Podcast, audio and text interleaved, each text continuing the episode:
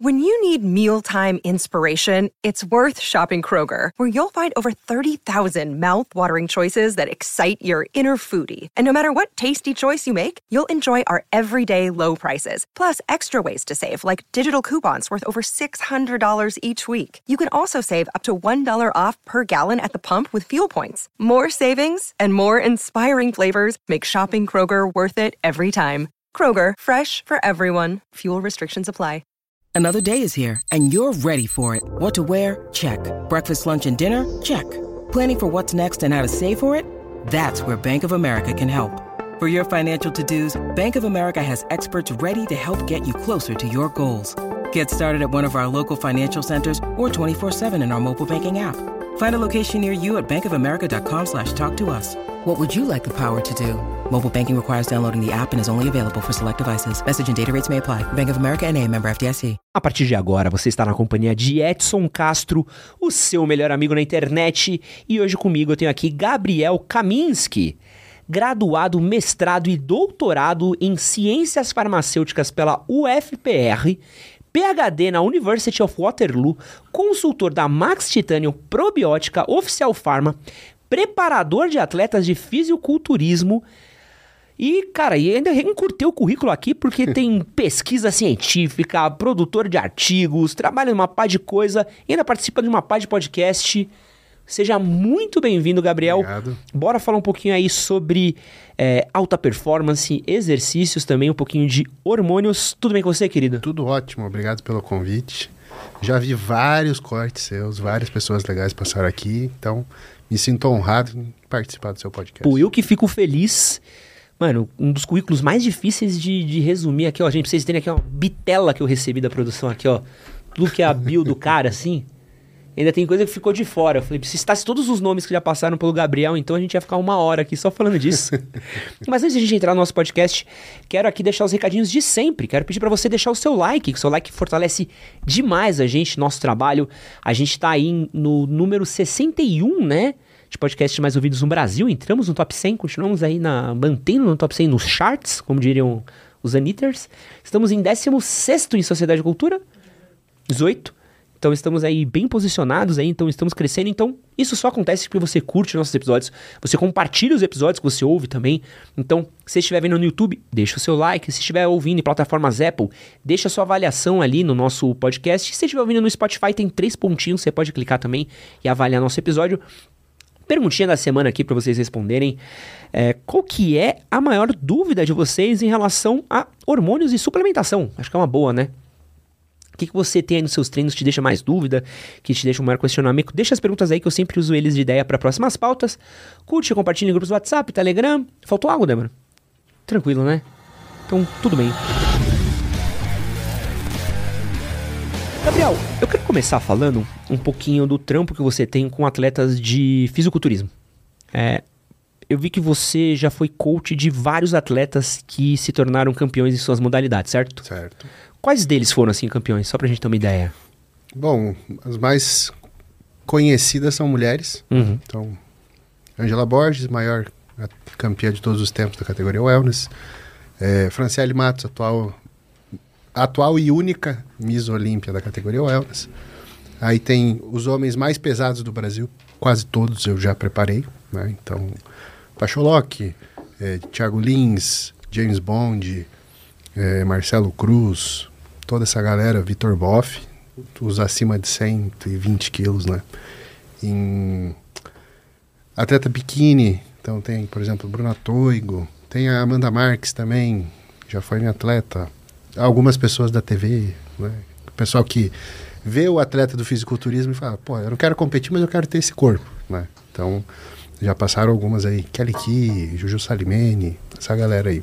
Tendo em contato com essa galera, essa galera que tá numa alta performance, que chega num resultado muito alto, eu queria te fazer uma pergunta sobre mentalidade.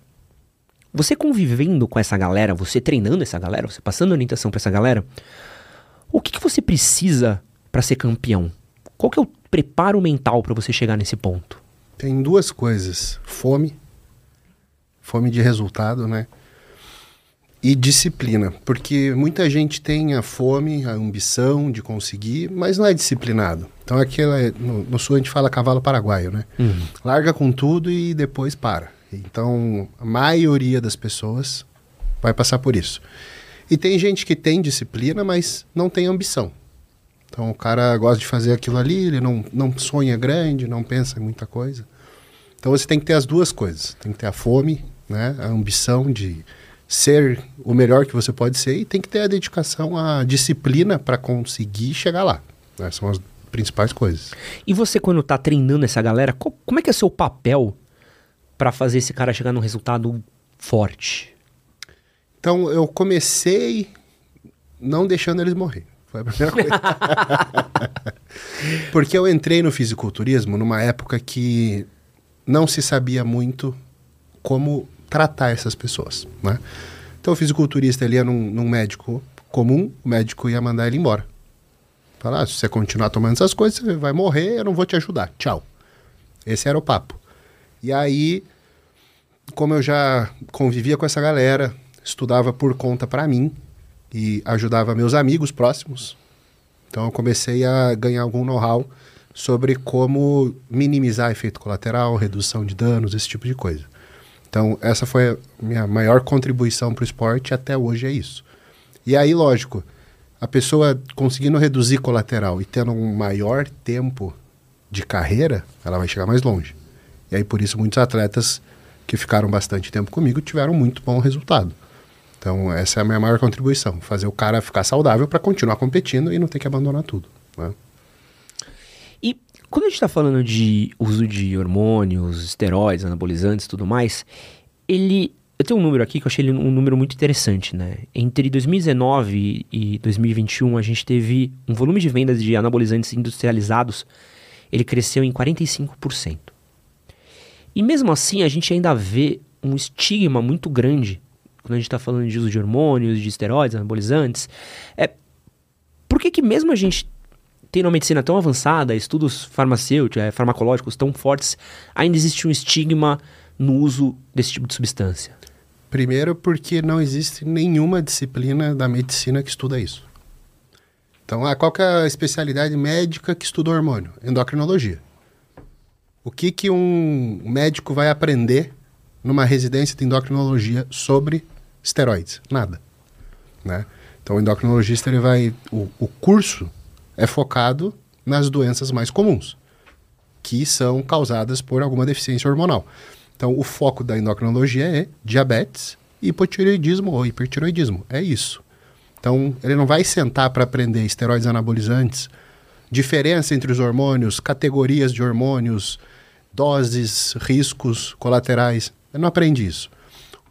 O andrologista vai aprender como repor testosterona em homem e ginecologista vai aprender a tratar um pouco a mulher depois da menopausa. Então, basicamente é isso. Então, hormônio para performance. Não existe na medicina nenhuma disciplina que ensine isso. Né? E também existe um posicionamento do próprio Conselho Federal de Medicina contra isso. Fala, não, não é para usar. E acabou. Então, para existir uma receita médica de um hormônio esteroide anabolizante, é necessário ter um CID. Ou seja, eu preciso classificar que a pessoa tem uma doença. Uhum. Não posso pegar uma pessoa saudável e dar hormônio para ela. Isso é antiético na medicina. Então, por isso existe esse estigma. Agora, enquanto não houver estudo, enquanto médicos não forem educados sobre qual é a margem segura do uso, porque se existe um medicamento na prateleira da farmácia, é porque existe uma dose segura. Né? Para a gente poder lançar o medicamento, a indústria farmacêutica vai fazer um estudo de segurança eficácia, e o resumo desse estudo clínico é a bula. Então, eu tenho como orientar a pessoa a fazer o uso. Então, enquanto os médicos não forem preparados para esse tipo de prescrição, para saber as margens, né, o lado seguro da coisa, é mais fácil proibir tudo. E é o que a medicina faz hoje. E é muito doido, porque assim, por causa do podcast eu entrei em contato com muitas pessoas do esporte, não só do fisiculturismo, meio fitness, mas também de outras modalidades esportivas também, algumas pessoas que a gente conheceu ao longo da, de carreiras e conversas. São pouquíssimas as modalidades, para não falar nenhuma, onde você não tenha conhecimento de uso de esteroides. Sim. E aí você pode falar desde futebol, luta, onde esportes olímpicos, onde tiver um esporte a galera tá usando de alguma maneira. Cara, no xadrez tem uso de droga. Não, os caras devem tomar ritalina até não, não poder mais. né? então, ó, a, a droga para melhora de performance, ela faz parte de qualquer competição. Qualquer coisa em que exista uma competição, em que exista. Às vezes não vale nem dinheiro a competição, vale só o, o mérito. Você vai ter alguma droga que vai ajudar. Né? Então, é engraçado a gente falar disso porque o esteroide, o fisiculturismo, ele é mal visto pela maioria da sociedade porque é um cara bizarro Aham. que não se parece com uma pessoa comum, lógico. Que é impossível ter aquele corpo de forma natural. Mas o esporte mais dopado do mundo, todo mundo sabe que é o ciclismo. Sim, tem, tem aquele documentário maravilhoso que fala sobre isso, né? O Exatamente. Projeto Ícaro. É. Então, assim, mas é um cara magro. Ele não assusta. Então ele consegue passar despercebido Uhum. como um usuário de drogas, né? O próprio. É o Lance Armstrong, o, o ciclista, né? Ele mesmo. Ele teve problema de, de testículo e pouco tempo depois a gente foi, foi descobrir o uso de esteroides e tal. E era meio que, uau, que surpresa, né? Que... E o melhor de tudo, ele merecia uma medalha, porque tiraram as medalhas dele. né? Aham. Ele merecia uma medalha por nunca ter caído no doping. porque ele não foi pego, ele foi denunciado. E, e eu acho que o ponto é esse, né? Porque quando eu tô falando de esporte, todos os esportes usam. A diferença é que a galera precisa fazer protocolos pra não cair na janela do doping, né? É. E essa foi uma pergunta até que eu fiz uma vez aqui em outro podcast pro próprio Cariani, assim, de como é que. Por que, que a gente não normaliza isso? Por que será que a gente não normaliza isso dentro do esporte, tendo em vista o quanto que isso poderia, de certa maneira, elevar algumas modalidades? Eu acho assim, é, precisa haver um teatro aonde a gente diga para a criança que o esforço dela é o, que é o mais importante. Porque a partir do momento que fica escancarado, né, aí as pessoas vão atribuir qualquer resultado à droga. E aí você desmerece todo o esforço do atleta. Mesmo que todos estejam usando. Né? Então hoje em dia a realidade é, Vamos pegar a Olimpíada de 88, que foi quando o Ben Johnson perdeu a medalha, porque foi pego com os Tanuzolol na corrida, e deram a medalha pro Carl Lewis. Tem documentário, os caras mostram um documento mostrando que o Carl Lewis também foi pego no doping.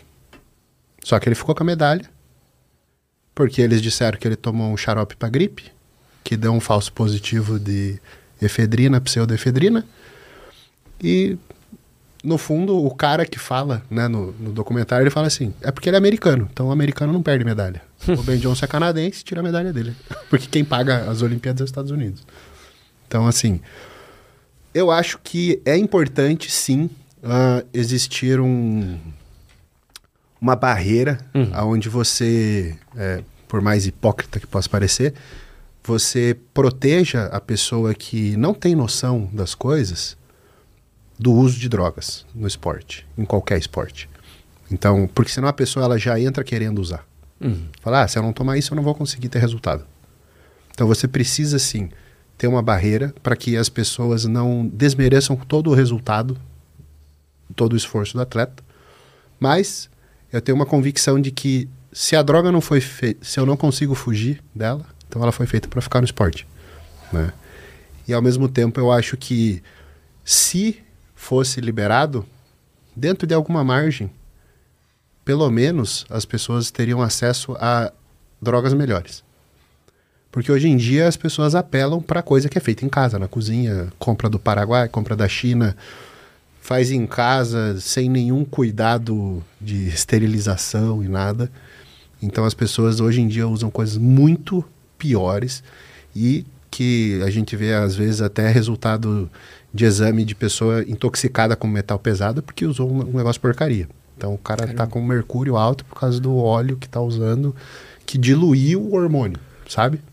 Fala, cara, essas coisas não aconteceriam se fosse algo comprado na farmácia, por exemplo. Né, essa é uma parada que eu conversei isso daqui quando a gente gravou o episódio sobre testosterona, né? A gente falou muito sobre isso. E com o Dr. Matheus também, que é o médico que, eu- que eu acompanho, que também gravou com a gente, que é o uso do é, anabolizante falsificado, né? Do, do esteroide falsificado, né? Desculpa até confundir anabolizante, esteroide, hormônio. na- Esteroide é uma classe onde o anabolizante faz parte. Perfeito. Pronto. Então, qual que é o risco de usar um, um esteroide falsificado e como é que eu sei que é falsificado? Como é que eu hum, consigo descobrir aqui? Bom, 66% dos hormônios vendidos no Brasil são falsos. Mas em farmácia também? Não. Ah. Mas que é apreendido pela polícia. 66%. Então, a maioria da galera aí que tá assistindo podcast e, e acha no Instagram alguém que vende, vai comprar porcaria. Quais são os riscos? Primeiro, o mais básico é não foi feito com boas práticas de fabricação. Então tem bactéria lá dentro. Volta e meia, algum atleta é internado por pneumonia, por exemplo. Caramba, vem disso. Uma E eu- bactéria que entra pro E pulmão. quando eu vejo isso, eu mando mensagem pro cara. Eu falo, ó, você tem que parar de tomar essas porcaria aí, porque não foi de ficar descalço depois do banho, não. Foi... você injetou uma bactéria para dentro. E quando você injeta no músculo uma bactéria, ela de- você desviou das barreiras que a gente tem do mundo externo pro interno. Então, no nosso nariz, na nossa boca, no trato gastrointestinal, você tem uma defesa, uma barreira para que a bactéria que está lá não entre na circulação sanguínea. Quando você injeta ela no músculo, ela tem acesso direto à circulação sanguínea e para ela fazer uma sepse, que é uma, uma infecção no sangue generalizada, é dois toques. E isso aí te leva a óbito fácil. Então, esse é o primeiro risco. Segundo risco é de contaminantes. Então, além do hormônio, o que, que tem lá dentro? Né? Eu tenho alguns acessos a, a laudos da polícia de apreensão, que eles fazem laudo para saber o que tem dentro, e aí você vê uma mistureba de coisa. Então, às vezes, tem uns três, quatro medicamentos tarja preta no meio, para dar resultado estético. Aham. né? Então, alguma coisa para inibir fome. E aí a pessoa está usando uma anfetamina sem saber.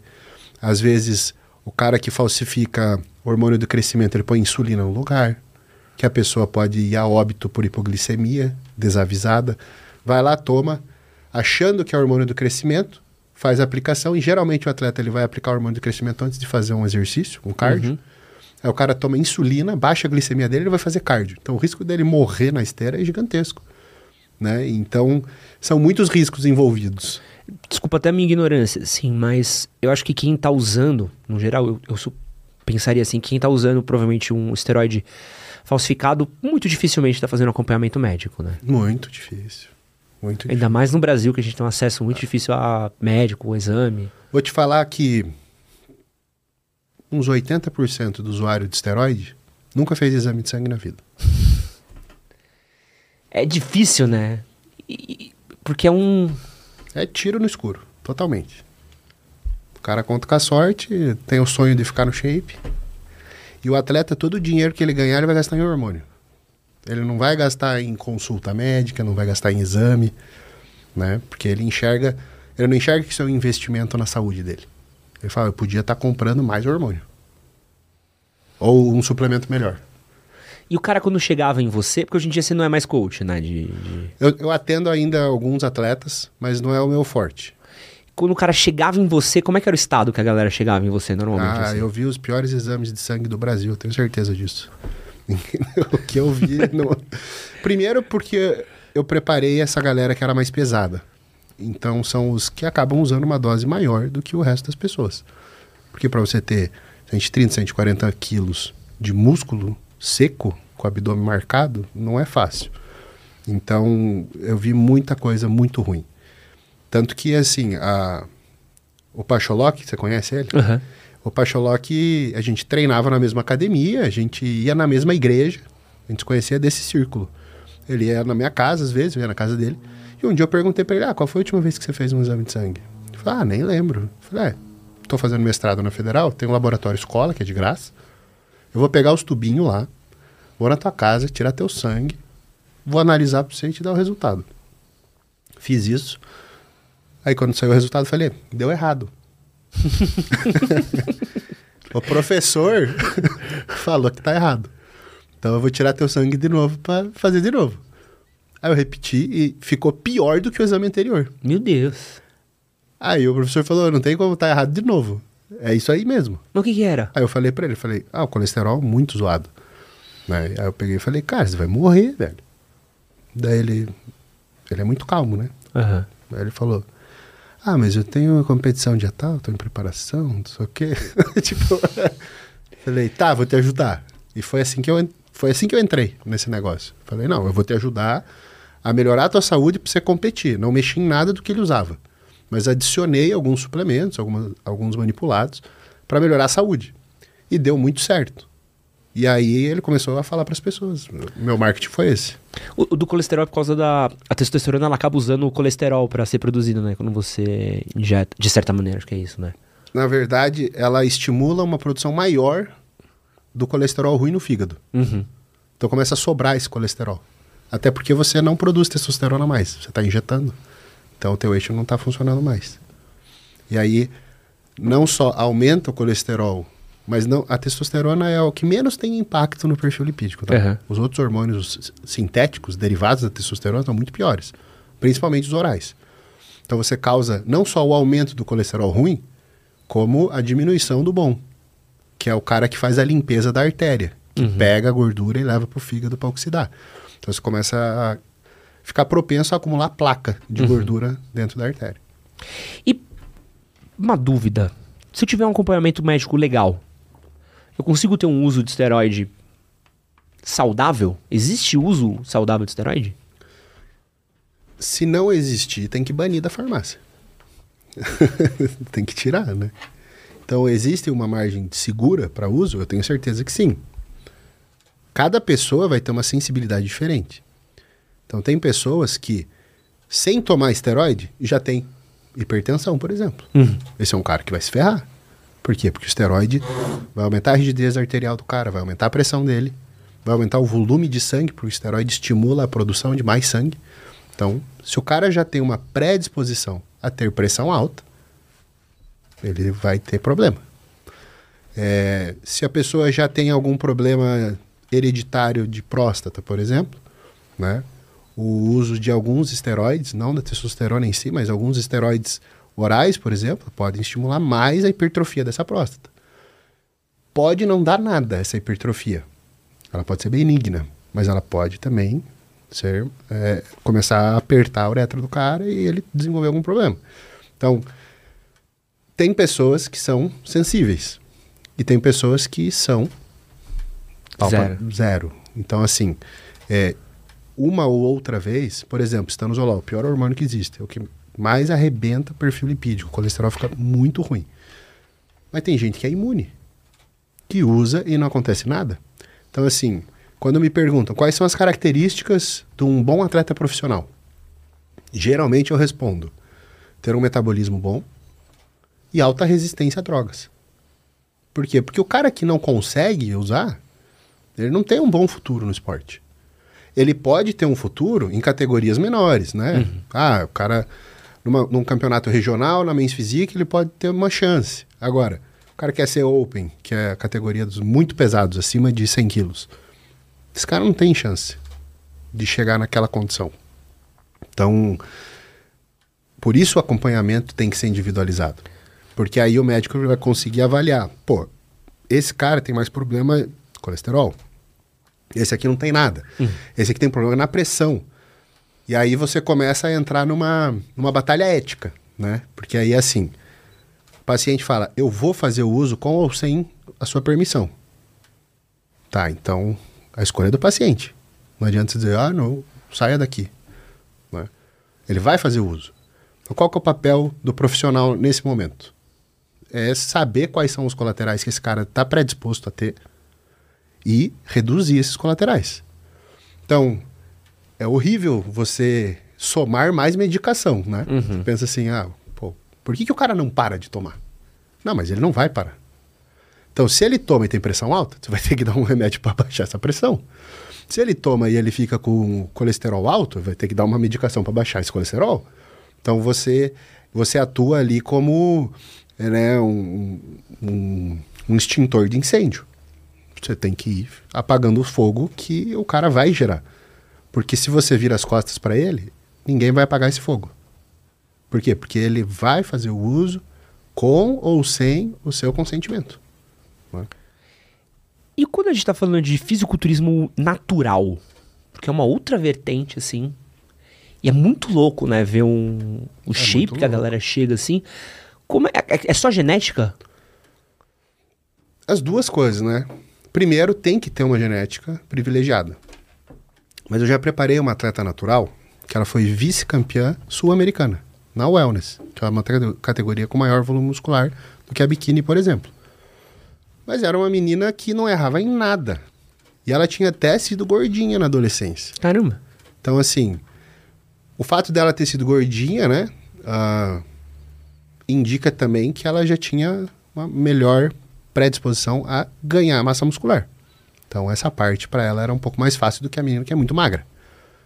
Mas para ela secar, ela tinha que sofrer. Né? Porque ela não ia usar nada para secar. Com relação a, a, a homem, né? tem gente que não acumula gordura, tem uma dificuldade maior de acumular gordura. Então, um cara desse, se ele conseguir empurrar para dentro a comida, ele vai ganhar uma massa muscular mais seca, então ele não vai ter tanto trabalho para ter uma definição muscular. Eu estudei com alguns angolanos no ensino médio, os caras jogavam basquete, parecia que eles faziam fisiculturismo. E ninguém usava esteroide. Então é uma genética abençoada, né, para isso. E cada genética é boa para uma coisa, né? Então você vê, por exemplo, na- no fisiculturismo, 70% do palco do Olímpia é negro. Os caras têm uma superioridade para fibra de força. Daí você vai ver a natação, a maioria é branco nas Olimpíadas. Por quê? Porque o negro é mais denso, boia menos, é mais lento do que o branco nadando. Então você tem. é, no esporte natural, essas diferenças vão ficar muito maiores, porque no, no dopado, o cara vai conseguir compensar uma ou outra diferença com droga. No natural, é. Fica mais evidente a genética que a pessoa tem. E, lógico, ela tem que ser muito mais dedicada pelo seguinte: ele tem que maximizar a produção natural de testosterona dele, por exemplo. Para isso, não é só comer bem, mas dormir bem, treinar bem. Então, o cara que usa esteroide, ele pode chegar num corpo igual ao cara que é o auge do natural, dormindo mal, treinando meia boca e fazendo dieta bem. Se ele acertar na dieta, mas ele treina meio fofo, só que ele usa esteroide, então ele tem um maior estímulo de produção de fibra muscular e ele vai crescer. E ele vai ficar num shape decente. Desde que ele coma o suficiente para isso. Já o cara que é natural, não pode perder noite de sono, ele tem que ser, ele não pode ser muito estressado, porque o estresse arrebenta com a produção de testosterona. Além disso, o cara não pode usar alguns medicamentos, por exemplo, antidepressivo. Antidepressivo baixa muito a produção de testosterona. Caramba. Então, o cara que é natural, ele tem que ser um cara super de bem com a vida e sem erros, né? Então, é bem difícil você ter resultado dessa forma. Mas eu, eu acho sensacional quem se dispõe e fala assim, ah, não vou usar. Porque, na minha opinião, sincera, né? Eu usei e hoje não queria ter usado. É Porque eu penso assim, o ideal é você usar quando? Quando o seu corpo parar de produzir, quando a tua produção natural diminuir muito. Porque o uso contínuo pro resto da vida vai encurtar a vida do cara. Lógico, aí você entra naquela, tá, eu prefiro viver até os 75, mas chegar super bem aos 75 do que viver até os 90 e ficar acamado e, e raquítico. Mas, de qualquer forma, se o uso do hormônio vier após a meia-idade, vai ser muito mais saudável. Tem aqui, ó, quero mostrar pra você. Seu Edu é o cara que faz os meus treinos hoje. Esse menino brabo. Natural também. Caraca. Ele é sinistro. E ele. Ele tá erra, turminha. Não, ele é, ele é diferenciado, é um molequinho bom também. Caraca, muito bom. Mas assim, cara, é, se, se sábado eu tava treinando com ele. É bizarro, assim. Você tá fazendo. É só mais uma última aqui de, de pose. Não, então. muito bom. Cara, tava com ele na academia, assim, é coisa que pra gente que, pô, eu que sou leigo, tô lá pra manter qualidade de vida. Coisa de movimento que você fez a vida inteira, não. Pô, isso aqui tá errado porque isso aqui não pega isso, isso daqui é aquilo, tal. Então tem que ter um, é um mindset diferente a galera natural, né? É. Muito. Não, não- não permite erro, né? Não. Lógico que o cara que tem tudo isso e usa hormônio, ele fica muito maior. Ah, é. Mas a maioria que usa hormônio fica grande fazendo as coisas tudo errado.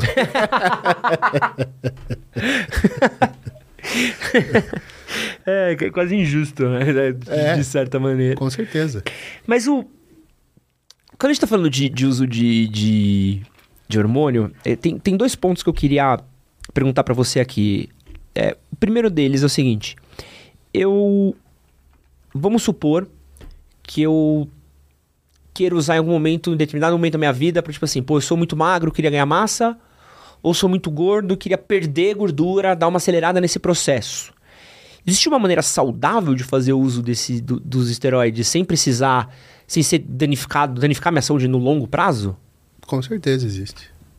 E isso é o que incomoda o, o, a classe médica mais antiga. Uhum. Porque eles aprenderam que faz mal. Mas só aprenderam essa parte. Né? Eles não aprenderam como é que faz o manejo. Então, para a gente ter uma ideia. Quais são os públicos que tiram proveito clínico do esteroide? Então, a gente tem criança com deficiência de crescimento, grandes queimaduras. Então, a pessoa que queima 80% do corpo está internada. É até má prática médica não dar esteroide para esse cara, porque ele encurta muito o tempo dele de UTI. É, paciente com HIV, leucemia, idoso, sarcopênico. Então, assim, você pega as pessoas mais frágeis da sociedade, os seres humanos com a pior, né, com maior risco de vida, ou com a saúde mais debilitada, e para eles o hormônio é milagroso. É, porque uma, a partir de uma certa idade você para de produzir testosterona sim, no seu sim, corpo. diminui muito. Então, assim, para as pessoas mais frágeis, né, que tá na beira da morte ali, por exemplo, a testosterona é um milagre. Mas para pessoa saudável, ela vai matar o cara. Então a droga tem uma é uma droga moral? Ah, depende de quem é, eu vou fazer bem ou mal. Não é assim que funciona, né? É lógico que existe uma margem segura para fazer uso. Agora, existe a margem segura e tem que existir um acompanhamento que saiba quais são os problemas mais comuns de acontecer Uhum. e que previna-os e que saiba manejar isso. Né? Então, hoje em dia, a minha missão de vida é essa. Né? Eu dou aula para médico para ensinar isso. Para saber ó, o que, que é mais comum de acontecer e como é que você evita. E se acontecer, o que, que você faz? Como é que trata? Né? Esse é o meu foco hoje. Pô, pô, deve pegar um cara, vamos supor um cenário aqui, um cara de 50 anos, na beira ali do 40, 50, teve uma sedentária a vida inteira, maus hábitos, o cara começa a se exercitar, só que, porra, tá, deve estar com a testosterona lá embaixo. Ali podia ser um, um jump start pra ele, né? Quase Com uma... certeza. Na verdade, até quando a gente pega estudo, tem um estudo que os caras avaliaram obesos por 13 anos. E aí nesse grupo você tem as pessoas, todos tinham colesterol ruim, Aham. que daí já é a ideia que o, o prescritor pensa. Não vou usar esteroide porque o colesterol do cara é ruim. Só que tem uma particularidade no obeso. A testosterona é muito baixa. Por quê? A produção. É, a, a testosterona é uma droga muito hidrofóbica, muito lipofílica. Ou seja, ela tem uma preferência por se acumular no tecido adiposo, na gordura mesmo. E na gordura eu tenho mais aromatase, que transforma a testosterona em estradiol, que é o hormônio que a gente chama feminino. E o estradiol ele é muito potente em inibir a produção natural de testosterona. Então o cara entra num looping ali, onde a gordura transforma texto dele no estradiol, o estradiol inibe a produção de texto, que fica cada vez mais baixa. E a testosterona baixa também causa dislipidemia, que é esse perfil lipídico ruim. Quando você normaliza a testosterona do cara, o colesterol fica bom. Quando você aumenta a testosterona demais, o colesterol fica ruim de novo. Ou seja, eu tenho uma faixa, e a gente tem estudos, por exemplo, do Bazin, que o cara chega a usar assim até seis vezes a dose recomendada de testosterona e avaliando o colesterol e vê que a piora só acontece depois de alguns meses. Então, para o cara que é obeso e está com colesterol fudido, se ele usar testosterona, ele vai ficar saudável. Então, nesse estudo, por exemplo, que eles pegaram um obeso por 13 anos, o grupo que usou testosterona morreu menos. E dos que estavam vivos, todos os exames bioquímicos de sangue estavam muito melhores do que o grupo que não usou. Caramba. Então, assim, você tem que. Esses estudos eles são importantes para mostrar que existe essa margem, né? E também que a falta de testosterona pode causar prejuízo. Então, falta de testosterona traz risco cardiovascular, assim como o abuso. Então, tem que ficar no meio do caminho, né? Porque a obesidade, a obesidade ela é, é multifatorial, né? Então é, é difícil você conseguir achar um, um caminho para tratar uma pessoa obesa, porque é, é psicológico, é genético, é comportamento. Então, às vezes, você ter um. alguma coisa que desse um. Sim, você dá um suporte para a pessoa, né? E isso é essencial. Está evoluindo muito a ciência da obesidade, né? Para aprender como lidar com esse tipo de doença. Porque cada vez é mais comum. Então vai ter que ser, vai ter que evoluir na marra essa, essa ciência, né? Mas, com certeza, a, a situação que você colocou, uma pessoa que tem muita dificuldade de ganho de peso, vai tirar proveito do esteroide? Claro que vai. Né? E isso a gente fala até em patologias. Então a pessoa está perdendo muito peso. Por que, que é usado em HIV? Né? E foi usado nos anos 90 muito nos Estados Unidos. Né? Oxandrolona para HIV. Caraca, não Por sabia causa disso. da perda de peso. Que doideira. Né? Porque ganha massa mais fácil, né? Músculo, né? Sim. Então, para não deixar a pessoa ficar raquítica, você usa a, te- a testosterona, a oxandrolona, um esteroide anabolizante. Então, às vezes, essa magreza. A gente entra num certo ponto, né? Que as pessoas ah, julgam muito o uso do esteroide para função estética, mas se você pegar assim. A pessoa que não aceita o corpo que ela tem e faz uma cirurgia. Isso que eu ia falar, cirurgia plástica tudo bem. Então, não gosto do meu nariz. E a pessoa tem depressão por causa disso. Então, vai lá e arruma. É, falta de. Ah, eu queria ter um peito maior. Vai lá e põe uma prótese. Então, assim, a pessoa que fala, porra, mas eu sou muito magra. Ah, mas isso aí não interessa. Pô, interessa, porque faz mal pra pessoa. Ela, ela não se ama. Ela não gosta do que ela vê. Faz mal pra ela. Então, até que ponto é estético e não é saúde mental? Olha, eu tenho um amigo que ele ganhou quase 20 quilos. Seguindo o protocolo lá, parou e hoje mantém na academia. É, você consegue manter parte dos ganhos com uma boa dieta, com bom treino. Né? Perde, claro que perde, Uhum. porque você tirou a droga. Mas às vezes você só quer quebrar a inércia, né? Começar um movimento. E aí depois a pessoa troca esses hábitos. Assim como na obesidade, você vai ter medicação para inibir o apetite. Uhum. Um cara não vai tomar pra sempre, né? Não vai tomar para sempre. Depois que a pessoa fizer uma reeducação alimentar, pronto, agora você vai cuidar da sua dieta. É, esse, esse é um papo que eu acho, eu acho doido, assim. Desde que eu comecei a conversar com as pessoas e estudar, eu sempre fico meio incomodado como parece que não vai pra frente, né? Parece que a gente fica meio parado no... É o que, eu, o que eu costumo falar é vai ter que morrer muita gente que está em cargos poderosos, trocar essa galera por uma mentalidade mais jovem e aí as coisas vão andar. Ô, ô Kaminsky, uma coisa que eu queria te perguntar, dando uma olhada no seu currículo, que eu tenho um... Isso é muito doido, assim, porque é, é graduado, PhD, mestrado, doutorado, certo? Certo? É, publicou artigo em revista Qualis A1, certo? Certo. Que é, que é um, é o um nível trampo. mais alto. É um trampo. É. E acho que isso exige um pouquinho de estudo, né? acho que exige uma certa. no- de alto aqui, de, de leigo, acho que exige um pouco aqui. E eu queria perguntar pra você, assim, até saindo um pouco do assunto, mas é uma dúvida que eu queria tirar mesmo, assim, que lendo seu currículo, falei, cara, se eu não perguntar pra esse homem, não tem pra quem perguntar. Como é que você faz pra estudar bem? Qual é o seu segredo pra estudar nessa alta performance, pra ter esse foco, pra conseguir ter esse estudo, fazer os acompanhamentos que você faz? Qual é o seu truque pra conseguir ter essa concentração nos seus estudos? Primeiro, eu fui um aluno muito ruim. Se eu te falar que da minha turma de farmácia, eu e um amigo meu fomos os que mais pegaram final, as piores notas da faculdade eram minhas. Mas nas matérias que eu gosto eram as melhores. Então a primeira questão é: a gente escuta, tá cansado de ouvir, ah, tem que fazer o que você gosta, né? Mas meu pai genuinamente me falou isso. Né? Fui perguntar pra ele, pai, o que eu faço? Meu pai falou: você gosta? Eu perdi terceirão, é uma idade horrível. Uhum. Né? Você vai decidir seu futuro. Isso é ridículo. Eu acho que a pessoa devia terminar o ensino médio, ficar uns 5 anos fazendo qualquer outra coisa, para ver o que, que gosta, para daí depois voltar para estudar. Mas aí, nessa época, falei, cara, vou ter que fazer teste vocacional, porque não sei o que fazer. né? Então deixa eu ver o que, que eu sou bom, né? nato. Aí fiz três testes vocacionais com três psicólogos diferentes. Todos deram relações públicas, publicidade e propaganda. Aí eu falei, tá, mas eu gosto de química. Aí eu fui falar com o professor de química. Falei, professor, eu gosto de química, o que, que eu faço? Ele falou, "Fa- faz farmácia. Aí tá bom. E fiz. Né? E no começo eu achei ruim, tranquei. depois voltei gostei. E aí que eu. A questão é: como que eu consigo estudar muito um assunto? Porque eu sou curioso daquilo. Eu não vou me esforçar para aprender um negócio que eu não use. Então, primeiro, você tem que ter um propósito. Por que, que eu vou aprender isso?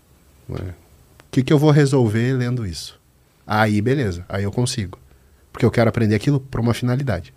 Agora, se a gente quiser só aprender para passar numa prova, aprender para fazer um concurso, aí fica muito difícil.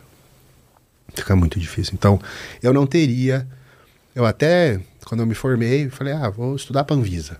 Porque, ó, meu sonho. Eu queria entrar para Anvisa para mudar a legislação de anabolizante.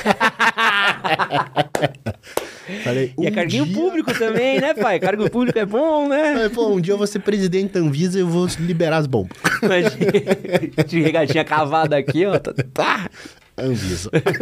Aprovado. Os academia batendo palma aqui, né? Os caras na Nuremberg pirando. Pô, ia ser lindo. Não, hoje em dia eu ia ser muito eleito. Pô, imagina, Senador. Senador bomba. Mas, é, então, eu tentei. Falei, ah, vou estudar pra, pra Anvisa. Cara, eu comecei e falei, impossível, porque tem muita coisa que eu não gosto aqui. Pô, você é brabo, cara. Você tem um, você tem um currículo brabo, que louco, mano. Mas por curiosidade. Então, assim, por que, que eu publiquei a 1, por exemplo, que é o nível mais alto né, de, de revista científica? Porque eu gostava de nanotecnologia.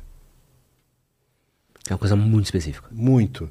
E é muito doido, porque é um negócio que é mil vezes menor do que o milímetro. Não, é um milhão de vezes menor que o milímetro.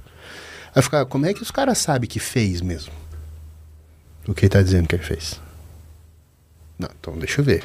Daí eu ia estudar, ah, espalhamento de luz dinâmico. Ah, você põe, bate um laser na molécula e ela tem um movimento browniano. E ela é tão pequena que a gravidade não afeta ela, então ela não decanta. E por isso que dá para saber o tamanho dela. Eu falei, nossa, isso é muito legal. Então eu ia estudar porque eu era curioso por causa daquilo. Então a gente tem que ter uma curiosidade genuína. Vamos pegar, por exemplo, Isaac Newton. O cara era um lord, nobre inglês. Por que, que ele tinha que estudar? O cara, o cara escreveu todas as leis da, da física é, clássica, né? Porra, ele não precisava estudar. Ele é rico. Ele nasceu rico. Mas o cara era curioso. Então, a maçãzinha que, caiu que na cabeça? Cai, velho. É. E se eu soltar duas coisas com peso diferente? Cai na mesma velocidade. Porra. É, o cara vai estudar. Então, não tem um método foda. Não vendo curso de como estudar. Mas eu acho que a curiosidade ela tem que ser alimentada desde criança, sabe? E eu acho um. Eu, hoje em dia, né? Porque em breve quero ser pai, então eu vejo muita coisa de como educar criança. E eu vejo que as pessoas matam a curiosidade das crianças, principalmente com tela. Ah, dá o celular para criança, para ela parar de encher o saco, dá um iPad. E não deixa a criança com uma folha de papel rabiscando, não deixa ser criativo, né? Viajar, brincar com folha, achando que a folha é amiguinho, essas coisas. Então a pessoa tem que ter uma criatividade para ela ter um pensamento abstrato, para ela ter curiosidade e aí fazer a investigação para aprender. Né? Mudando um pouquinho de tópico agora, matei minha curiosidade com essa aqui. Porque quando eu olhei seu currículo, eu falei, mas impossível, velho. E, e dá-lhe tempo, hein?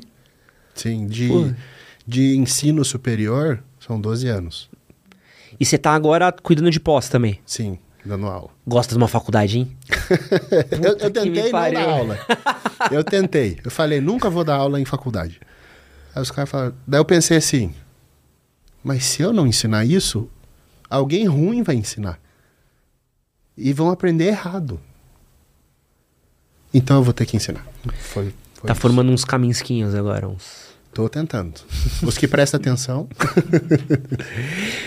é, esse ano, agora o ano que terminou, a gente viu a edição do Mr. Olympia bombar muito, assim. Eu fui até atrás de alguns números de audiência, não consegui achar, mas acho que foi uma das primeiras vezes que eu vi o Mr. Olympia em Trending Topics e a gente sabendo quem tava lá, o que que tava rolando. Por que você acha que o fisiculturismo ele se tornou tão popular nos últimos anos, cara? Eu tenho que bater palma pro Cariani. Né? Pra você ter ideia, os primeiros cinco vídeos do canal do Cariani sou eu e ele. É mesmo? Ele me convidou, a gente foi trabalhar na mesma empresa. Ele até foi um dos caras que falou: oh, esse cara aqui é muito legal pra gente produzir conteúdo e tal. E na época ele competia. Aí eu conheci o Cariani ele tava descendo do palco com o troféu de overall, troféuzão na mão, overall brasileiro. E daí ele gritou: Kaminsky, Kaminsky, descendo do palco. Daí eu falei: eu fui falar com ele. Ele: Minha mulher é tua fã, eu queria muito que você cuidasse dela e tal. Falei, ah, beleza, sai fora, tá ligado? Aí depois ele me mandou dinheiro. Falou, sério? Tipo, atende minha mulher, por favor. E daí na época ele falou que era porque todos os atletas comiam batata doce e frango, zerava água antes de subir no palco. Era um protocolo meio padrão Aham. e bem burro, assim. Né? Aí ele falou, pô, teus atletas comem arroz, feijão, pão com ovo, é, doce de leite, umas coisas diferentes, e eles estão no mesmo nível que os outros caras e ganham. Então, faz uma dieta para minha mulher, porque ela quer muito comer essa variedade. E aí a gente virou amigo disso. Aí a gente começou a trabalhar na mesma empresa. E aí ele falou: Quero lançar um canal no YouTube. Você topa gravar comigo? Eu topo, vamos gravar. E a gente fez os primeiros cinco vídeos num fim de semana na casa dele. E aí começou o canal dele. O fisiculturismo, ele era um antes do Cariani e ele virou outro. E ele, o Cariani apanhou muito por causa disso. Por quê? Como é que era o fisiculturismo antigamente? Quando eu comecei a treinar, fui numa academia de marombeiro. Eu levei uns três anos para os caras conversar comigo. Porque eu era frango. Então, assim, eu tava fazendo um exercício, o cara chegava assim, falta muito? Não, já terminei, saia fora. e aí o Cariani, isso é um negócio que ele sempre falou comigo, tipo assim, a- as pessoas espantam o iniciante. E aí eu lembro dele comparar o fisiculturismo com o NBA. Ele falou: o dia que for igual ao NBA, que você faz o intervalo do jogo e chama o público para brincar na quadra, ao invés de você chamar o cara de frango, de bosta, você nunca vai conseguir, você é fraco, né? Quando os atletas entenderem que quem paga tudo é o consumidor, é o cara que está comprando o suplemento, a camiseta com o nome do atleta. É porque o, o- quem patrocina um atleta profissional é a marca que, que tá sendo comprada pela tiazinha da academia que vai lá duas vezes por Exatamente. semana, né? É isso aí. Então, o dinheiro vem daí. Vem do, do gordinho que quer emagrecer e faz academia, que compra suplemento. Vem da, do idoso que compra suplemento. Então você tem que enxergar que é essa galera que vai fazer o esporte crescer. Porque enquanto não houver dinheiro, não existe esporte. Então, quando ele começou a fazer esse movimento de aproximação do público, apanhou muito. A galera chamava ele de noveleiro. Mas por quê? Cara, um campeonato de fisiculturismo é muito chato. Eu fui em muitos. e o pior, quando eu preparava muito atleta, eu tinha atleta de todas as categorias. Então eu tinha que chegar lá seis da manhã para acompanhar a pintura do atleta e eu saía embora uma da manhã. Porque eu tinha que esperar todos os atletas competir. E é chato, o, o, o campeonato é chato. Então, como que eu vou atrair gente para um esporte que não é dinâmico? Né? Não, não sai gol no palco. então, não é um negócio. Você vai ficar olhando os caras, ficar girando, mostrando músculo e tchau. Então, o Cariani começou a trazer o que a galera chamou de novelinha, mas é o entretenimento maromba. Então, puxar para musculação. Então, trazer gente que não é do meio para treinar, esse trabalho que ele tá fazendo até agora, tipo, pô, Danilo Gentili e Sérgio dos Foguete. Pô, são pessoas completamente fora da bolha do fisiculturismo. E foi esse trabalho. A galera pode falar mal dele, pode odiar ele, mas a gente deve muito a ele. Pô, e cola dois mundos, né? Porque você tá pegando um, um cara normal, um freak, Aham, que vão treinar no mesmo lugar, né? Não tem. exatamente. A academia ela é muito democrática, porque é o mesmo ambiente para todo mundo. Pro rico, pro pobre. Às vezes o rico vai ter uma academia com ar-condicionado, o pobre não. Mas assim, o peso é peso. E aí a gente costuma falar que o ferro nunca mente. Né? Ferro nunca mente. 200 quilos são 200 quilos, 100 quilos são 100 quilos. Então todo mundo vai ter que entrar embaixo da barra, agachar, para conseguir ter o resultado. Quando a gente tá falando de ser um atleta de fisiculturismo, O que, que é um, um, um fator essencial para a formação de você ser um, um, um bom atleta? É você ter é, determinação? É a genética? É a alimentação? É o treinador? O que, que faz um, um bom bodybuilder? Eu escutei o Correia falando esses dias algo que para mim fez muito sentido, é autocrítica. Porque tem gente que não tem autocrítica, né? O cara acha que ele tá excelente. E a autocrítica, um dos, dos atletas, vou falar mil vezes o nome do Pacho aqui, mas que, que eu aprendi isso foi o Pacho, porque o Pacho ele descia do palco e aí a gente comparava, falava, ô Pacho, faltou bíceps. É verdade, vou, vou melhorar esse treino. Porque é isso, todo mundo sozinho é bom. O cara tira foto, posta no Instagram, puta, tá muito foda. Mas daí você põe um do lado do outro. Aí você começa a achar os pontos fracos. Hum. O meu olho hoje ele é treinado para achar defeito. O fisiculturismo me fez assim. Então eu vou olhando, falta isso, falta aquilo, tá sobrando isso, tá sobrando aquilo. E, e a cabeça vira essa, né? Achar defeitos. E o atleta bom, além de ter essa autocrítica para melhorar, evoluir o que ele precisa, ele precisa também achar os pontos fracos dele, saber quais são, para ele aprender a posar escondendo. Porque eu vi uma é história arte- boa sua num podcast, muito boa. Desculpa até te cortar, Não, não, mas era uma fala. história muito boa. Que era do Rivaldo Arnold, o... Não vou lembrar o nome Será dele. que Mike Mentzer... É, é, era um que tava com ginecomastia, se não me engano. Tá. Aham. E aí eu lembro de vocês contando de que a pose dele era pra esconder a ginecomastia É. do jeito que ele parava. Exato. Pô, eu achei isso genial. Caraca, tem isso também, né, no Tem. fisiculturismo. Muito. Muito. E, e a NPC dá uma liberdade maior ainda, porque a gente tem federações diferentes, né? Aham. Então, a FBB tinha as poses fixas, padrão. Você não se mexe, é assim, né? Na EPC o cara consegue torcer um pouco a cintura, mostrar mais o que ele quer, ele consegue melhorar um- um pouco a pose, sabe? Isso mais nas categorias que a gente chama fitness, né? Uhum. Wellness, por exemplo. E Men's Physique e tal. Então, a, a posição da mão, ela pode ser um pouco diferente. Então, a autocrítica para o atleta, ela é essencial para... Ele tem que saber qual que é o ponto fraco dele, para ele bater naquilo, para ele evoluir aquilo, para ele aprender a melhorar aquilo. E também para no palco saber esconder o que é ponto fraco e evidenciar pontos fortes. Como é que eu sei? Que, vamos lá, vamos supor que eu sou um moleque que tá vendo esse podcast, estou numa academia de bairro. Como é que eu sei que talvez esse bang seja pra mim? tem que se comparar, né? Então, pô, ó o Ramon, né? Quando que o Ramon ia imaginar que ele ia estar onde ele tá? Na época que ele tava lá no Acre, comendo ovo com arroz, porque não tinha dinheiro para comprar carne. Mas a hora que o cara olha que, pô, eu tô muito diferente dos outros que estão aqui treinando comigo, né? Então acho que eu levo jeito pro negócio. E eu costumo dizer sempre assim que uma boa genética com coach ruim dá muito mais resultado que uma genética ruim com coach bom. Depois que você vira um coach conhecido, fica famoso, vem bastante genética boa pra você e daí fica muito fácil você ganhar campeonato. Mas no começo é difícil, porque você pega umas genéticas e fala, cara, não tem o que fazer com essa pessoa. Né? Não vai.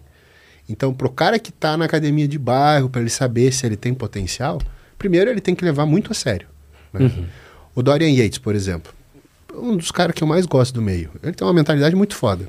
Ele pôs na cabeça dele o seguinte: ele morava na Inglaterra, falou, na época que os continentes não se conversavam muito, né? E não existia re- rede social. Então, o cara só ia ver o físico de alguém numa revista. Aí o cara falou: Bom, eu vou competir lá nos Estados Unidos, porque eu tô levando a sério o fisiculturismo. E é o seguinte: se eu não ficar entre os 10 primeiros, eu vou desistir. Não é pra mim. Caraca. Aí ele foi e ganhou. Ele falou: opa, então acho que é. Caraca.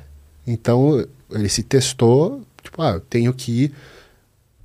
Na Inglaterra tem muitos bons atletas, mas não é o volume de atleta bom que tem nos Estados Unidos. Então o cara falou: eu vou lá, que é o berço do negócio, e vou medir a febre, né?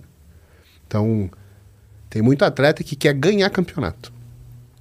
Aí ele escolhe campeonato fácil, Hum. campeonato que não foi ninguém. Tipo, ah, vai ter um campeonato depois do campeonato foda. Daí, pô, todo mundo que é foda foi nesse e tá cansado de competir, eu vou Aham. nesse aqui. Então, esse é o cara que não vai sair do lugar, porque ele, ele não se põe à prova. Então, o cara ele tem que se pôr à prova, subindo junto com quem é bom, para ele ter aquela foto, olhar os pontos fracos e falar, ah, cara, faltou isso, faltou isso, tem que melhorar isso, tem que melhorar isso. Mas hoje em dia, a mentalidade do brasileiro é muito ruim para isso. Ele não sabe aceitar crítica. Então o cara perde o campeonato, ele xinga o árbitro, xinga todo mundo. E mulher é pior ainda, porque eu trabalhei muito mais com mulher do que com homem. Né? Porque eu não queria tra- trabalhar com mulher, mas aí a esposa de um atleta meu chegou e falou assim: Ah, tem que ser você. Falei, ah, mas por quê? Falei, ah, porque você sabe os nom o nome dos garçons e cumprimenta eles quando vem aqui. Eles tinham um restaurante. Então foi pela educação. Eu falei, ah, então tá bom. Então se é por isso, beleza.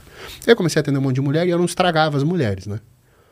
Então tinha os coaches que estragava e daí elas falavam, pô, essa trata desse aqui, elas ficam femininas, então vamos aqui. Então eu trabalhei muito. Só que a mulher, quando desce do palco e perdeu, Não deve ser um quebra-pau. cara, eu não consigo sentar com ela e fazer o que eu fazia com o Pacho, assim, ó, faltou bíceps. Não, ela descia do palco falava, não acredito que eu perdi pra aquela vagabunda. deve ser. Imagina, o quebra-pau que não deve ser. A fofoquinha que não deve ser no rolê das minas. Tá maluco? Aquela horrorosa, deu pro árbitro, aí já Se começa. né? comparando ainda, ah, com o cu magro do caralho ali, agora que ganhou. Pô, tá maluco, doidão. Então, mas para responder bem respondido é, tem que se comparar. É o jeito. E tem que ter a frieza de se enxergar. Ah, isso é difícil. O ego é, é, é um- é uma barreira muito grande, né? Sabe uma coisa que eu acho muito doido, Gaminski? É, óbvio que tem um jeito prático disso, assim, mas eu acho muito legal uma coisa do fisiculturismo, do cara olhar pro braço dele e falar assim, não, essa proporção aqui não tá legal. E preciso crescer isso daqui. Como é que é esse trabalho focado em, em pequenas partes no corpo, cara? Como é que Ah, um é atleta muito trabalha legal. isso? Isso é muito legal, né? E é uma ciência que ela evolui a cada dia e que é muito recente o- os grandes avanços. Pra você ter uma ideia, né? O Joe Wader, que são os irmãos Wader que inventaram o campeonato Mister Olímpia. Olha como é que o cara criava exercício. Tem uma história que ele foi numa igreja e aí ele olhou no braço do cara e falou: Cara, teu tríceps é muito bom. Você treina? O cara, não. O que, que você trabalha? Ah, eu trabalho aqui na igreja. O que, que você faz aqui na igreja de atividade? Ah, eu preparo o salão pro culto, tal, tal. Mas o que, que você faz? Ah, eu tenho que recolher as cadeiras, montar as cadeiras. Mas como é que você faz? Ah, eu tenho que abrir a cadeira, sim. Caramba. Aí o cara abria a cadeira e fazia uma extensão aqui. Aí o cara, ah, vou fazer um exercício assim. Cabo e tal. Pô, funcionou. Senti ativar o tríceps. Então, pô, a gente tá falando isso, isso há 50, 60 anos. Então é um negócio muito recente, você saber que tipo de exercício é para qual músculo. E para entrar no detalhe do detalhe, aí o cara tem que entender de biomecânica. Então, assim, a educação física, quando eu estava no ensino médio, era a profissão do cara que não queria estudar. Hum. Ah, vai jogar bola e vai fazer faculdade de jogar bola. Hoje em dia, os... tem muito educador físico, muito personal, muito treinador que ganha mais do que médico e muito mais do que médico. Tem aí treinador cobrando 300 reais a aula, 500 reais a aula. Não, o preço do personal hoje em dia é loucura. né? E aí, fora o online. É. Isso aí o cara cobra ali, às vezes, mil reais a aula. E aí, o cara, para desenvolver esse conhecimento, ele tem que estudar biomecânica. É física, pô. É, é vértice, é ângulo, Cara, é muito louco, né? vetor. É isso. É muito doido como o corpo humano é perfeito, né? Porque você fica vendo. Porque assim, eu, eu sou muito das artes tudo mais. Então, quando você fazer uma obra de arte, é muito prático, né? Você tem um papel, um lápis, você sabe, ah, pô, se eu passar tantas camadas de tinta, nessa ordem, nesse sentido, sai esse efeito. Passo é, nessa ordem um lápis, a caneta, o papel, boba, funciona, uma escultura. Ah, você vem passando, tira, pá, pá, pá. É, é muito fácil. Agora, eu vou fazer esse exercício desse jeito. Mas é uma escultura em carne. Isso é muito louco, cara. É muito louco. Você vê o cara, pô, eu preciso crescer essa, pa- essa curva do peito, não tá legal. Mas se eu fizer mais baixo, ativa aqui que acerta ali. É muito doido, né, cara? É eu muito acho... doido. Eu acho sensacional quem estuda isso. Né? Até o Valdemar, que é o nosso papa aqui do Brasil, Aham. tá lançando um livro, ele é engenheiro também, só de mecânica, mostrando ângulo de exercício. E ainda tem a, a- a complicação disso, que é os aparelhos, né? Sim. Porque é o cara, como é que eu vou desenvolver um aparelho pensado pra focar peito, mas a parte de baixo do peito, né?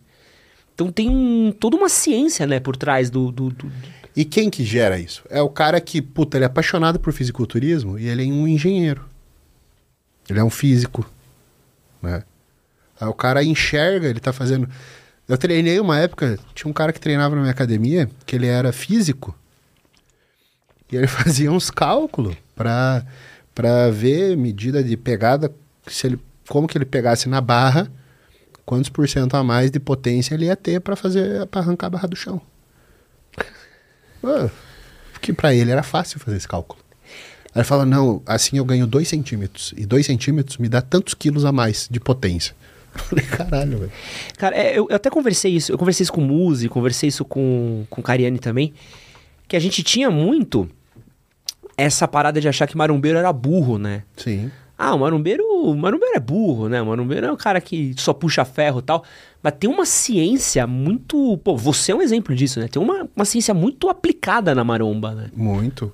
Quando eu comecei a ir pra academia, primeiro que eu era o do contra sempre. Então, eu fazia as marmitas. Na época não tinha essas bolsinhas bonitas de pôr marmita. Então, eu ia para o laboratório na universidade, onde eu fazia mestrado, doutorado, eu ia com isopor com as comidas. Então, os caras chegavam, olha lá o marombeiro, idiota. Aí, quando eu ia pra academia, eu era o nerd, né? Olha lá o cara que, que estuda. E aí meu pai era um que sempre falava assim, tem que lembrar de treinar o cérebro, né? Eu fazendo doutorado e meu pai tirando sarro que eu era burro porque eu ia pra academia. O- agora bullying é crime, mas eu fui forjado no bullying, né? E aí o, o- eu vi que, na verdade, os atletas muito bons, principalmente anos 90, os caras eram todos autodidatas, porque não tinha onde ler isso. Então os caras faziam um diário. E tem alguns diários que viraram livro, o cara vende. Das anotações dele, ó, eu fiz assim e funcionou assim. Eu mudei isso, eu aumentei o carboidrato, aconteceu isso. Eu diminui proteína, aconteceu isso. Então o cara ia fazendo teste e se conhecendo, e muito do que a gente faz dentro do fisiculturismo, você tem que ter uma base bioquímica para você conseguir mexer, mas você não aprende em nenhuma faculdade. Ah, tem uma base empírica muito grande, né? Muito grande. Acho que a internet deve ter ajudado muito, né? A troca. Com certeza. Pega um cara que tava na Áustria ou nos Estados Unidos e fala, pô, mano, eu parei de comer batata, aconteceu isso. Pô, eu comecei a comer carne, aconteceu isso. Na hora que cruza, fala, putz, Com certeza. Com certeza. deve ter subido muito o nível dos atletas, né?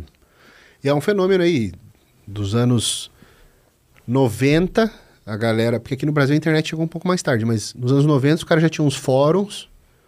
E no começo dos anos 2000 foi o ápice de troca de informação. Porque aí você pega um cara que ele é cientista, por exemplo, no meu caso, e gosta do negócio, o cara vai. Ele vai ler um artigo de, de diabetes, ou ele vai ler um artigo, alguma outra patologia, e ele vai enxergar o fisiculturismo naquilo. Tanto que eu fiz uma, uma pós no Einstein, de, de farmácia, que é, o foco é a interação medicamentosa. Eles pensam em quem, que é, em quem é polimedicado, quem toma 15, 20 medicamentos por dia. Então, a pós é para idoso, né? Puta, que foda. Só Pra mim é pro fisiculturista. É. né? Cara, que foda. Eu vou lá e falo, ah, é, ele toma isso aqui, toma isso, o que que acontece? Esse pode com esse, esse não pode com esse. Esse corte é feito desse. Então, eu fui lá para aprender o negócio que todo mundo tá enxergando. Um idoso que toma muito remédio, eu tô enxergando o fisiculturista que toma um monte de remédio junto. É, engra- é- é engraçado, né? O, como tem essa multidisciplinaridade nas coisas, a gente às vezes não, não vê, né? Eu pratico jiu-jitsu E quando eu comecei a praticar, pra mim era só movimento. Então, pô, puxa o braço aqui, puxa o braço ali, pega ali, pibi, blá, E aí um dia, eu, um cara falou um bagulho pra mim sobre física. E sobre mecânica de alavanca. Uhum. Cara, sabe quando dá um... Óbvio.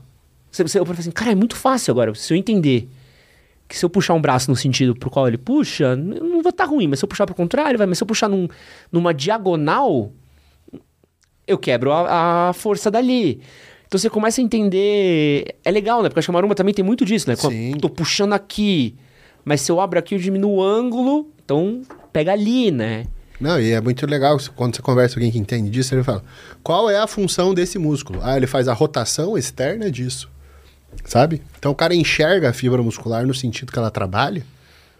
E aí você consegue focar, né? E a gente vê isso muito bizarro assim em mulher, por exemplo, tipo, ah, eu quero aumentar a parte de cima de fora do meu glúteo. Ah, então qual é o exercício para cá? É isso, é, loide é doideira. Isso é doideira. Ah, eu, mas eu queria mais embaixo. A gota, que, que agora a moda é ter a gota. quero a gota no glúteo. Tá, então eu preciso fazer desse jeito. Ah, não, mas no step é melhor. Porque eu aumento a amplitude do ângulo. Paciência da maromba, não tem é, como. É um refinamento. Então, assim. A maioria dos marombeiros é burro? Ah, porra, a maioria do, de todas as pessoas é burra. Então, sim, vai ter gente boa. em qualquer lugar, a maioria vai ser burra. É, se for uma galera. E tem que lembrar também que não é porque estuda que é inteligente, né? Sim. Isso é um outro. Sim. Outro rolê da vida. Mas por que a gente tava falando de mulher? Ó, tema polêmico, hein? A noiva do, do rapaz tá aqui, vamos evitar. Mas a, a treta que eu ia te perguntar é o seguinte: tem todo esse estereótipo, quando a gente tá falando de fisiculturismo de mulher, de ficar muito masculina, né? Tem.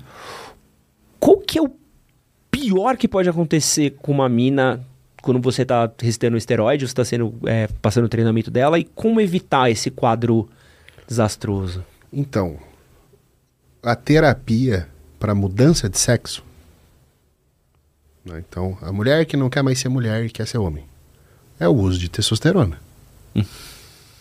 Então, quais são os efeitos estéticos dessa transição causada pela testosterona? Crescimento de pelos aonde não é comum na mulher, então a gente chama isso de hirsutismo. Então ela pode desenvolver barba.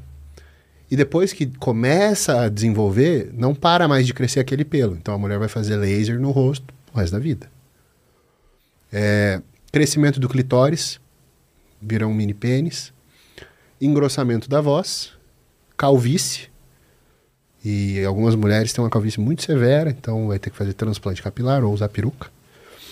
Também tem. Ah, a redução do seio. Né?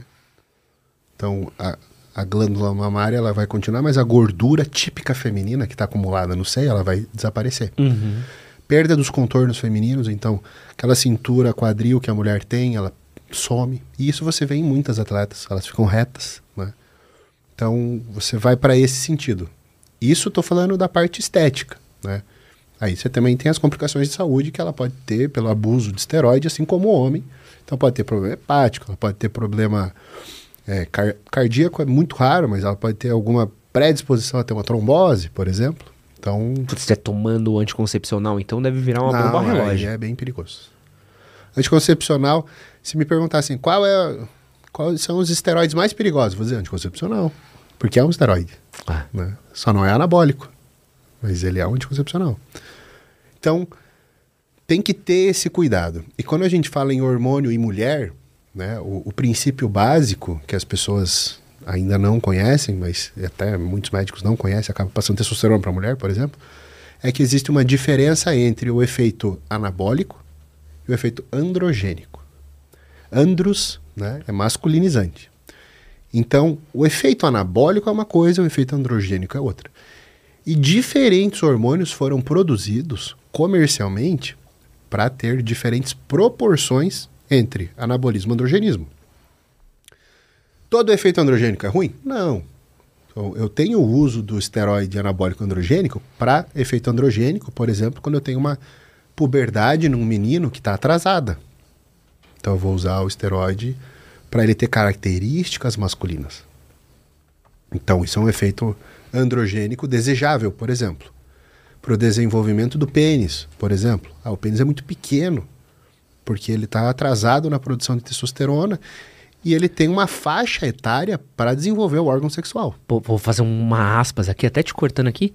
Micropênis resolve assim, né? Sim, sim. Tem uma faixa ali, tanto que tem muito caso. Eu tava conversando com um especialista que tem uma faixa ali de micropênis que a culpa é do pai. Com certeza. Se o pai, óbvio, tá falando de um país que não tem acesso a medicação, conhecimento, mas então a culpa do pai é, é muito forte. Mas se o pai conseguir entrar com um tratamento, resolve-se na infância, né? Sim.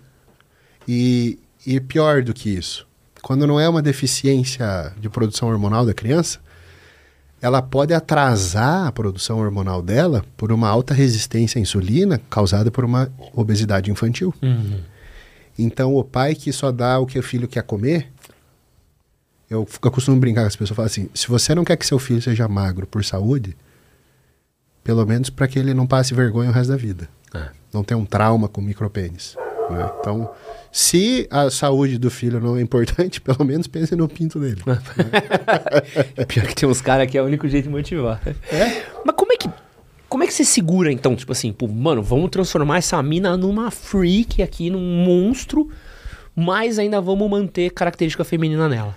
Aí que vem a questão de conhecer o leque de opções de hormônios que existem. Né? Eu dou curso disso. Que é o quê? Tem hormônio que é muito androgênico. Não é uma opção para mulher. A testosterona é um exemplo. O dianabol é um exemplo. É muito androgênico. Tem hormônios que são muito menos androgênicos.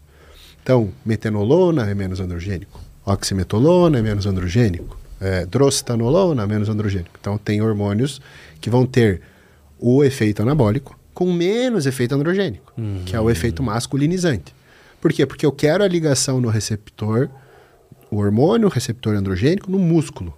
Então, a gente tem estudos em ratos para mostrar quantos por cento um hormônio liga no músculo ou liga em outros tecidos. Né? Então, por exemplo, a gente faz um experimento para ver quanto que aumenta a próstata do rato, porque isso é um efeito androgênico. Então, eu tenho que saber quais hormônios são melhores e quais são piores para a mulher. Primeiro passo. Segundo, dosagem. Mesmo que eu use um hormônio pouco androgênico, em grande quantidade será muito androgênico. Então eu tenho que ter uma dosagem segura. E isso é algo que a gente titula. Né? Titulação é começa com uma dose muito ridiculamente baixa e vai aumentando aos poucos para achar qual é a faixa de dose que a pessoa aceita. Terceiro lugar, maturidade muscular. Porque a expressão de receptor androgênico, ou seja, a quantidade de hormônio que vai ligar no músculo, depende de quanto tempo de treino a pessoa tem, da maturidade desse músculo. Pessoas mais treinadas têm menos efeito colateral, porque eu tenho mais receptor no músculo para o hormônio ligar e menos vai sobrar para ir para pele, para cabelo, para clitóris, para garganta, para entendeu? Então, tudo isso faz parte. E ainda por cima, eu tenho alguns ah, medicamentos e alguns suplementos que possuem efeito anti-androgênico. Para eu combater o efeito androgênico. Se dá um, já corta o outro aqui. né? Exato. Então, eu tenho que saber usar tudo isso de opção para eu proteger essa mulher. E tu já recebeu algum caso de alguém que tu precisou voltar?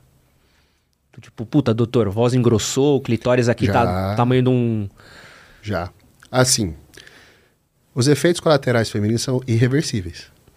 clitóris não cresceu ali e vai ficar ali. Então, cresceu? É cirurgia íntima. Puta. É o que dá para fazer. Mas existe uma faixa pequena de reversão.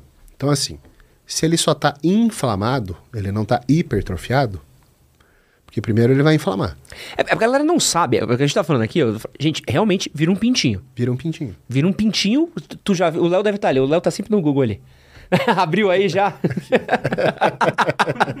não, é bis- você olha e você fala, Deus do É um- é céu, um- velho.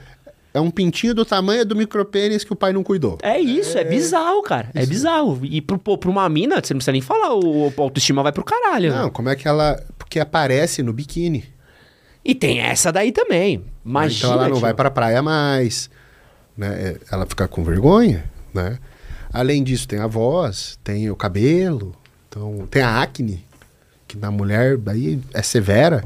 Então, assim, se o clitóris só está inflamado, se é um estágio inicial, você usa um- uma medicação antiandrogênica, você consegue reverter, porque você bloqueia a ligação de hormônio lá, né? E aí você tem um retorno. Além disso que eu estava falando, tem a questão também da meia-vida do hormônio que está usando. Por quê? Se eu uso um hormônio com uma meia-vida muito longa, por exemplo, vamos falar a DECA. Ele a vai ficar fazendo efeito por muito tempo. Exato. Então, começou a crescer o clitóris. Tá, para de usar. Não. Tá bom, você parou de usar, mas para passar quatro meias vidas, são dois meses. E aí são dois meses que eu estou continuando estimular o colateral. Entendeu? Então tem dois meses de hormônio ali rodando, estimulando Se tá grande, vai ficar maior, né? Exatamente. Então tem que levar tudo isso em consideração. E por isso que eu sou a favor da gente ter disciplinas de farmacologia hormonal, que é o curso que eu dou, para que as pessoas saibam manejar os hormônios. E saiba pelo menos essas diferenças. Por quê? Eu fui convidado por um, um dono de hospital para ter uma reunião sobre eh, o lançamento de um programa de residência em medicina esportiva. E aí eu estava junto com o coordenador do, da residência, e aí o futuro coordenador, né? Porque o programa ainda não existia. E aí eles falaram, ah, que- do que, que você ia dar aula? Eu falei, farmacologia hormonal, para ensinar sobre esteroides anabolizantes. Aí o coordenador falou, eu sou contra, não quero que tenha essa disciplina. Daí eu falei, mas o cara que vai no médico do esporte, ou ele está esperando que vai receber essa prescrição, ou ele já usa. Por quê? Porque ele quer melhorar o desempenho esportivo dele. Mas a medicina do esporte ela é muito focada em trauma e reabilitação. Ah, quebrou aqui, como é que arruma e volta a jogar, sabe? O foco é esse. E aí você pega e fala, cara, mas o mundo mudou, o Brasil mudou. Nos últimos cinco anos, mudou muito. Né? O uso de hormônio, esse 45% é o que a gente tem dado legal. É o que está na farmácia. Foi legal, então. Eu acho que foi mil por cento. Ah, e pós-pandemia, então, É. que a galera voltou pra academia, você vê uma academia a cada esquina, cada um quilômetro tem uma academia. Imagina, tio. Exatamente. Então, o médico ele tem que estar preparado para receber esse cara no consultório. Porque ele já vai chegar usando. Sabe o que que é pior? Esse cara vê um vídeo meu no YouTube, um, um podcast, e aí ele começa a falar termos que o médico nunca ouviu. Mas você entra no comentário dos- do- das conversas de você com Carihane. Eu, eu vi alguns podcasts seus antes de fazer a entrevista. Pô, aí eu fui ver os comentários da galera. Pô, os caras tá, só faltavam prescrever pro outro. Você vê o cara, pô, tô usando tanto de tanto, quanto com tanto. Porque o cara tá vendo, não tem como. Sim. E aí, e aí fica muito feio, porque daí ele faz perguntas que pô, o médico não, não sabe responder, cara. E aí fala, pá, então não volto mais aqui. E isso, um médico ruim, ele causa uma má impressão sobre a medicina Ah. para muitas pessoas, né? E acaba queimando que daí a pessoa fala, nunca mais vou lá. Nunca mais vou em médico. Vou fazer tudo sozinho. O que é muito pior. Mano, Kaminsky, suplemento. Acho que é o kit starter pack do. Quem começa a fazer academia é passar na Decathlon, comprar uns shortinhos, uma camisetinha, comprar o tênis errado pra treinar. Exato. E aí passar na loja de suplemento lá da academia, olhar pro cara do balcão e falar assim: Chegar com o cheque em branco. É, moço, o que, que eu tomo? E dali. O que que você recomenda? Aí, aí- não estamos falando pros freaks que você cuida, não. Vamos falar do. Uma pessoa mais padrão, um cara que tá querendo entrar em forma e tudo mais. Qual suplemento é legal do cara tomar no dia a dia dele? Eu vou começar pelos que você não imagina. Tá. Vitamina D, ômega 3, zinco, magnésio. Caramba. Para mim, o cara começa com isso. E aí, a proteína facilita muito a dieta. Então, uma proteína whey, né, concentrada. Se o cara não tem grana, ele vai para uma proteína mais barata, não uma, uma albumina, por exemplo. Mas eu acho que e a creatina é o que vai ajudar mais de todos. Eu acho que esse é o o pack pro cara não tem grandes sonhos, aspirações. A, a whey é pra ter proteína pro músculo? Isso. Porque assim, a pessoa que não está acostumada a fazer uma dieta hiperproteica, uma dieta de hipertrofia, ela tem dificuldade de bater as proteínas comendo frango, ovo, carne. Então o whey facilita muito. Fora a questão do saborzinho, né?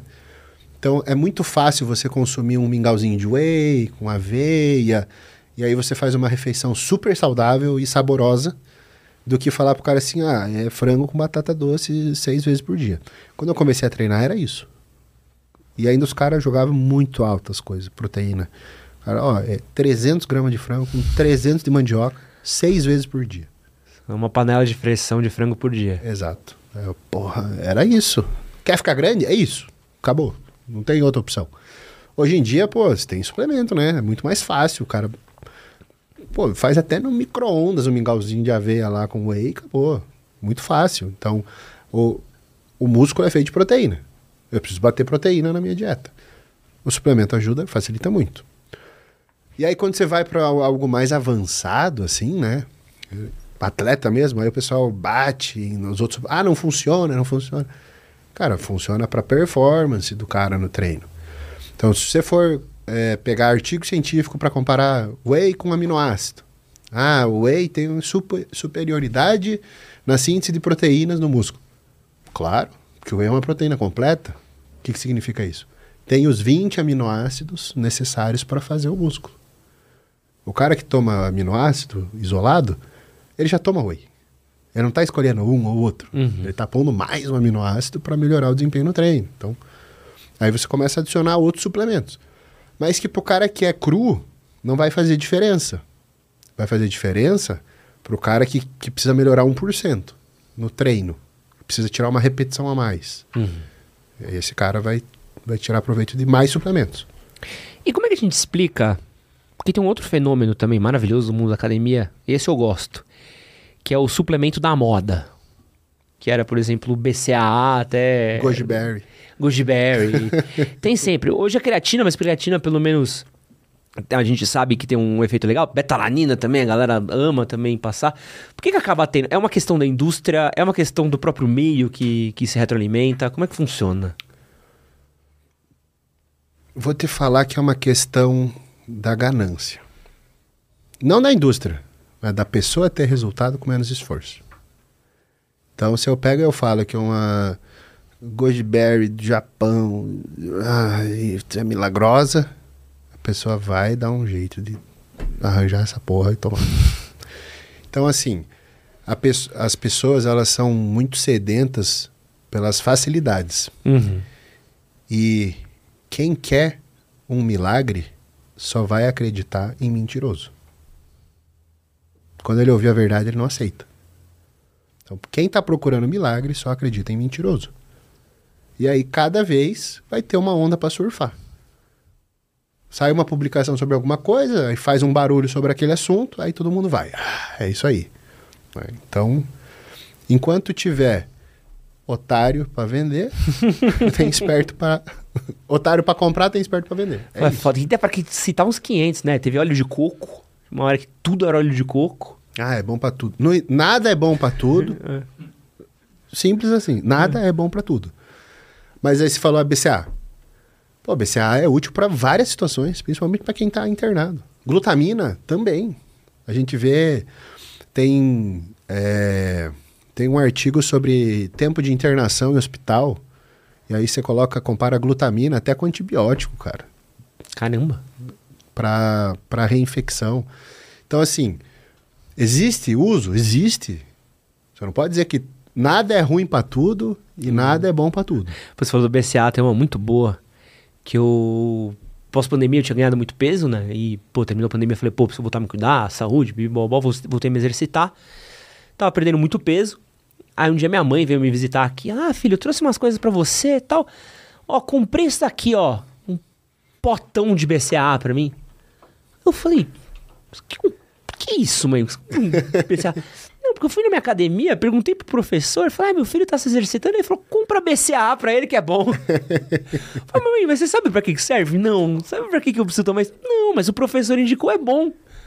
Eu falei, porra, é, é foda, né? Também porque eu, às vezes eu, eu vejo que até algumas pessoas dentro do próprio meio também passam coisas, né? É um pouco, acho que o trabalho de vocês é legal por causa disso, né? Que o conhecimento, às vezes, quando ele é compartilhado, tu evita um, um 100 conto que você gasta numa loja de suplemento que não precisaria, e gasta 100 melhor, né?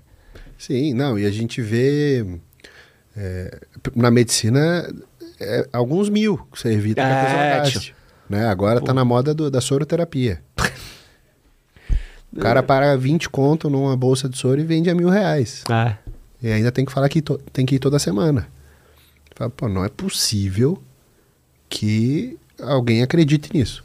Aí você vai ver, acredita, o cara fatura 4 milhões por mês com soro. Fala, porra, Isso ainda, ainda que a gente tá falando de homem, né? Como falar de mulher e procedimento estético, então, o que tem de. nossa, não, procedimento, isso aqui vai congelar sua gordura, vai sair no xixi. Já me chamaram pra uma dessas, é boa, é boa.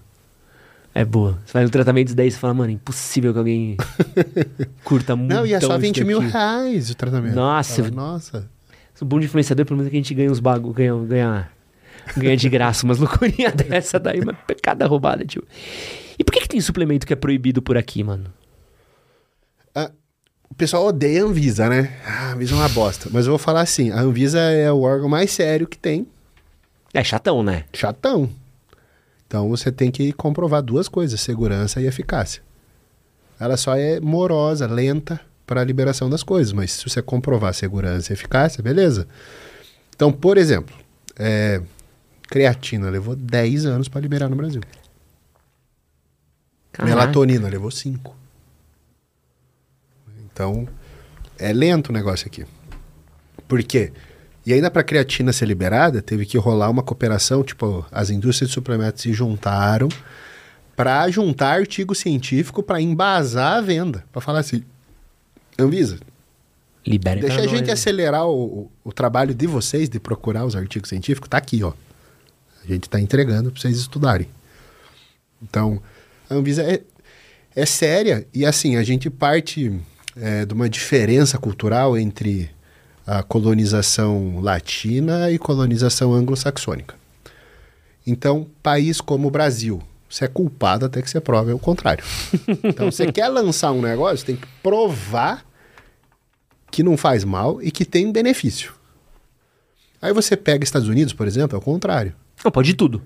Eu lanço o que eu quiser. Se o FDA, que é a Anvisa deles, quiser proibir, ele que tem que fazer a legislação e proibir. Então, por exemplo, proibiram a efedrina. Ah, na outra semana estavam vendendo a sinefrina.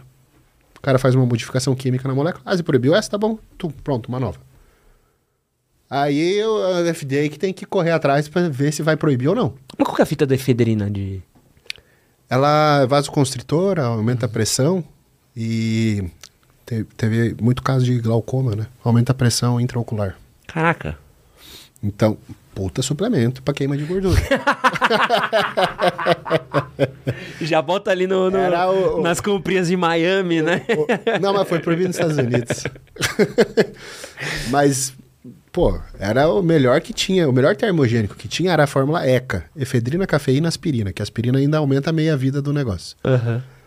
E aí, o... a efedrina, né? o que que acontece, né? Os caras começaram a tomar o ano inteiro essa porra. Tomar direto. Aí se ferrava, né? Aí a pressão vai lá pra casa do chapéu. Então, aí tem que proibir. Mas tem alguma coisa boa lá da gringa que não tem aqui? Eu gosto, por exemplo, citrulina nos pré-treinos lá. Dá pra mandar manipular aqui. Mas, não é, mas a indústria de suplemento não pode pôr na prateleira. O que, que é isso, citrulina? É um vasodilatador. Então você junta ali a betalanina com a citrulina, a arginina, faz um suplemento para para pré-treino, para você ter mais dilatação, ter mais pump e tal. Aqui agora também um suplemento, um ativo que eu gostava muito era é um outro vasodilatador que também foi proibido agora pela Anvisa. Então, acaba que, assim, nessa questão de pré-treinos nos Estados Unidos, você tem uma liberação de algumas coisas a mais. Mas nem sempre isso É bom, né? quer dizer que é bom, né? Porque nos Estados Unidos você tinha pré-treino com MDMA. Aí você treinava e ainda ficava mais seis horas ligadão. Mas aqui a gente tem MDMA no, no geladinho. Que é a moda do carnaval. ah, é? Eu tô, tá- tava conversando isso hoje. Mas, cara, mas é uma brisa que eu sempre. É, é real, não tô brincando não. Tá? A tendência no carnaval desse ano é comprar. Sabe sacolé, geladinho? Sim. Com, com ou êxtase ou MDMA dentro. Caraca, velho. É, ah, brasileiro testa o, Testa o teto, né? A gente testa até onde a gente vai. Pro... Carnaval, então. É. Mas eu achei muito louco quando eu fui pro. Tinha ido. Tinha ido uma vez só pros Estados Unidos, eu fui pra uma cidade muito específica, pequenininha, e eu fui a primeira vez agora, né? Mano, a farmácia nos Estados Unidos é um. É um universo à parte. É a nossa primeira parada nos Estados Unidos, sempre é. A gente vai pra uma Walgreens passear. Não, é um rolê. É um rolê. É um rolê. Você anda assim. Meu monte de produto de beleza pra mulher, tá? Compra os creme, os, os, os batom e tal. E aí tem o freak show, né? Que você vai num cantinho ali. Eu vi um canto que era o canto do talas e coisas para você pôr caso você quebre alguma coisa em casa. Isso. Então os caras tinham tala de dedo, dando instrução. Ah, quebrou seu dedo? Você instala assim. Porque não tem plano de saúde. Não, e o acesso à saúde é muito é. caro nos Estados Unidos. Um dia de hospital é 10 mil dólares. É, não, é loucura. E aí os caras têm esses freak show deles lá, mas assim, pô, remedinho de gastrite deles é bala. Os caras não fazem exame de vista lá. no supermercado ou na farmácia tem todos os graus de óculos não, ah. disponíveis. O cara vai pondo, vê, ah, esse aqui ficou bom e tchau. Isso é muito. americano vive muito no hard, assim, né? Muito no hard. Muito. É muito, assim, é impressionante. Agora, em contrapartida, né? Então, o acesso à saúde é difícil, o acesso a medicamento que precisa de prescrição médica é muito mais difícil, porque lá o médico tem o medo do processo. Ah. Então, ah, prescrevi um negócio pra você, se teve alergia, me fudi. Vou perder 100 mil dólares aqui. Então, o cara, ele segura muito receita, ele não quer receitar nada. E aí, o que é venda livre é realmente livre. Então, posto de gasolina vende remédio. E, e, e sabe o que é louco? Europa é bizarro. Europa, pô, eu tava em Barcelona, não tem farmácia. Farmácia é então... é tudo natural. Eu tive uma crise de gastrite ferrada. Eu não consigo comprar remédio. Porque não tem. Eu teria que ir no hospital para pegar uma receita para passar num lugar muito específico para poder comprar. Não, e o sistema de saúde da Espanha ele é super bem visto na, com relação à medicação pelo seguinte. As farmácias lá, elas são autarquias como se fosse cartório. Uhum. Então, o Estado pega e fala assim: ah, esse bairro está com tantos habitantes, eu preciso pôr uma farmácia. Então, o número de farmácias é por habitantes.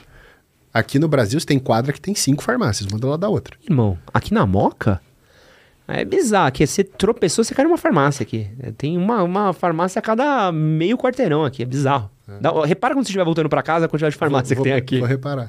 Porque, e aí lá é assim, então ah, agora existe a necessidade de uma farmácia. Então abre um concurso público, como hum, se fosse um concurso para cartorário, para quem vai ser o dono dessa farmácia, porque é uma concessão pública. Aí o cara tem que ter no mínimo mestrado em nossa. clínica, ou seja, ele tem que saber fazer a consulta farmacêutica para assumir a farmácia. E aí o cara pode. É, o, cara, o farmacêutico lá ele participa da prescrição.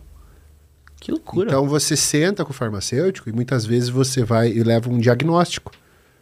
Tipo, ah, eu tenho isso, então vamos escolher a medicação com você, com o profissional que só estuda medicação. Cara, que loucura. Né? Então, é, é, um, é uma evolução do, da coisa no sentido mais sério possível. Só que isso não dá dinheiro igual empurrar remédio para todo mundo eu, eu e vender queria... biscoito junto. Então... Eu só queria um Lufital. Eu só queria um Lufitalzinho, não tinha. Kaminsky, quem quiser conhecer mais o seu trabalho, onde é que eles podem te encontrar? Kaminskão, Instagram.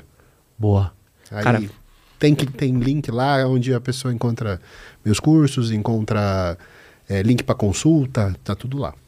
Cara, Kaminsky, muito obrigado pelo seu tempo. Eu que agradeço. Maravilhoso poder conversar com você.